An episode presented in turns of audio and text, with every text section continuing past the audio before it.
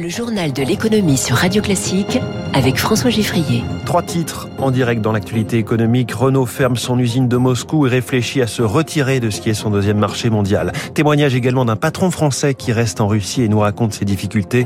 Et puis la question du gaz russe. Vladimir Poutine va être payé en roubles plutôt qu'en dollars. Mon premier invité à suivre vient dévoiler en exclusivité sur Radio Classique les résultats exceptionnels de la Caisse des dépôts dont il est le directeur général. C'est Eric Lombard.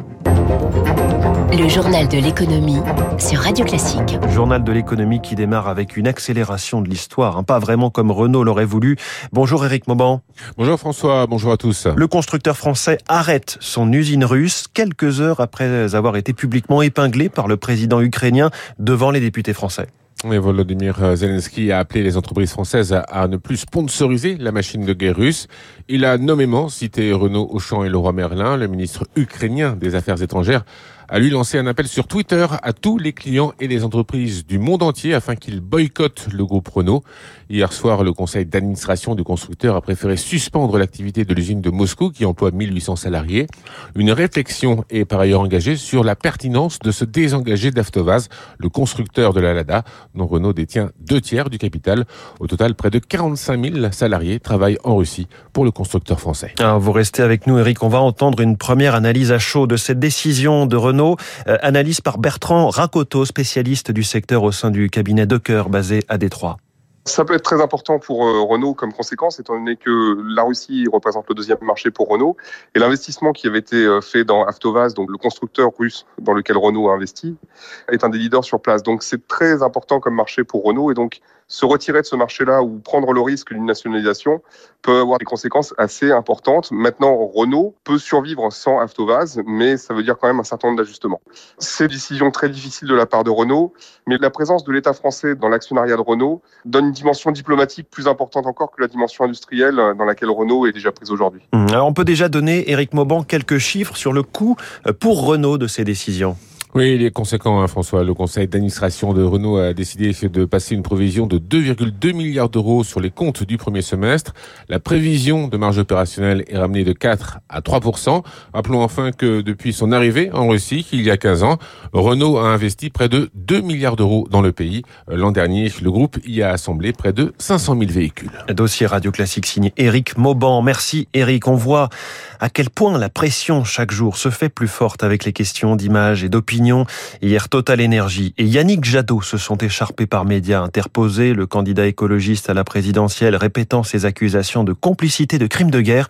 Total Énergie annonce une action en diffamation. De son côté, le roi Merlin, cité nommément comme Renault par le président ukrainien, a communiqué pour défendre son maintien en Russie, car un retrait ouvrirait la voie à une expropriation qui renforcerait les moyens financiers de la Russie, explique le roi Merlin. 45 000 salariés dans le pays, qui est son deuxième marché, 18% de son chiffre d'affaires. Sanofi, pour sa part, arrête toute nouvelle dépense non essentielle dans le pays, mais fournira toujours médicaments essentiels et vaccins à tous les patients, explique le labo. Reste le cas de la Société Générale, très embarrassée avec sa filiale Rosebank et ses 12 000 salariés, 643 millions d'euros de chiffre d'affaires. À côté des grands noms français, il y a 1200 entreprises plus petites, moins exposées médiatiquement. Alexandre Stefanesco dirige, dirige Atsal, une agence qui accompagne justement des sociétés dans leur installation en Russie.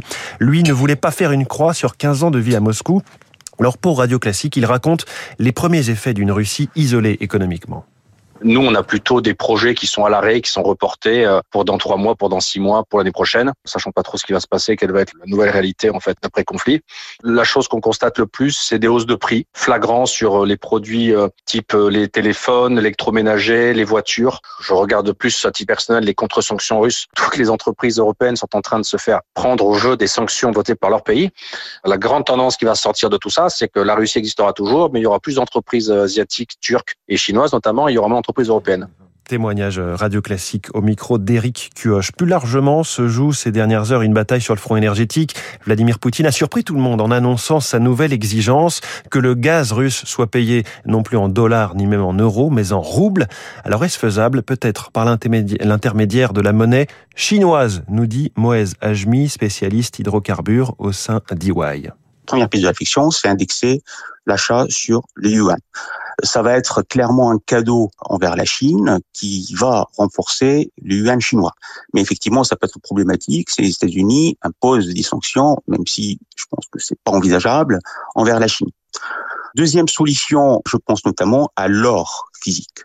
D'autant plus qu'on sait que l'Europe, en termes de réserve en or, je crois qu'ils englobent à peu près le tiers de l'or mondial. Donc c'est quelque chose qui peut être accepté demain par l'Europe comme solution de substitution à l'euro. toutes ces tensions ont bien sûr fait remonter les prix de l'énergie ces dernières heures. Le Brent euh, en ce moment même est à 121 dollars 54, le WTI à 114 dollars. Euh, ces tensions qui ont fait rebaisser de ce fait les marchés financiers. CAC 40 en recul d'un 17, Dow Jones moins 1,29, Nasdaq moins 1,32. À Tokyo, le Nikkei est en ce moment en léger recul de 0,13%. Enfin, dans le reste de l'actualité économique, un mot pour dire cette nouvelle Hein, d'une ou plusieurs fortes hausses des taux de la Banque centrale des États-Unis en 2022, selon la présidente de la Fed de Cleveland, qui parle de plusieurs hausses de 50 points de base à chaque fois pour maîtriser l'inflation.